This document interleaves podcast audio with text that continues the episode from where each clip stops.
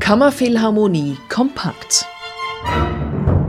Heute Neujahrskonzert als Livestream aus Beethovens goldener Zeit.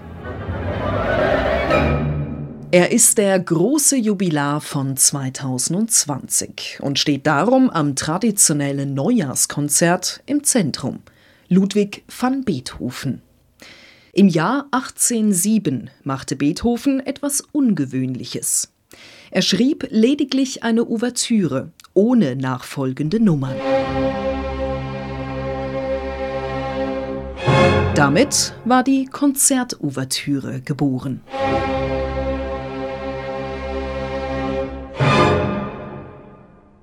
Vorlage für diese Komposition, die Coriolan-Ouvertüre, war das Trauerspiel des österreichischen Dichters Heinrich Joseph von Collin.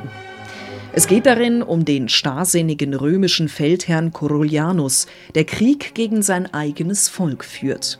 Dann, von Gewissensbissen geplagt, am Ende den Freitod wählt.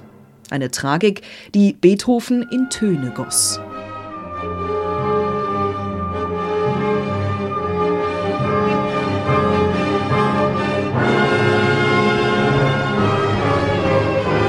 In die gleiche Schaffensphase um 1806 fällt auch Beethovens einziges Violinkonzert.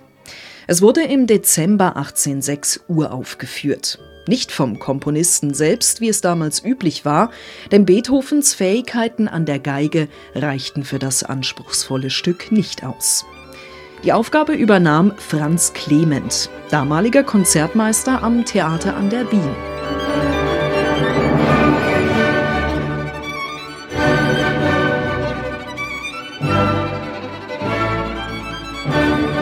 Begeisterung des Publikums hielt sich aber in Grenzen.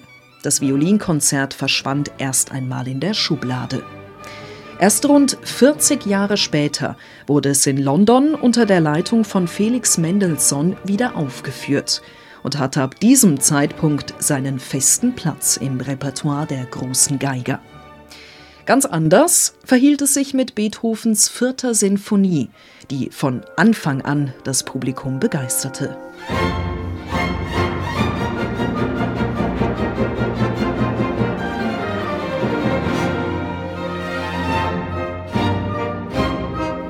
Bereits zu Beethovens Lebzeiten war sie eine der beliebtesten seiner Sinfonien.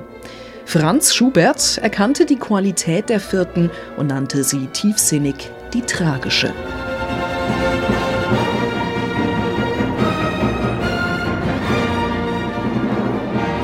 Drei Kompositionen aus Beethovens goldener Zeit erwarten Sie am Neujahrskonzert der Kammerphilharmonie Grabünden.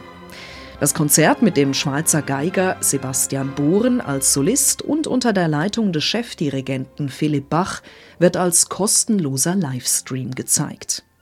Dieser startet am 2. Januar um 17 Uhr auf unserer Homepage. Alle Informationen finden Sie auf kammerphilharmonie.ch.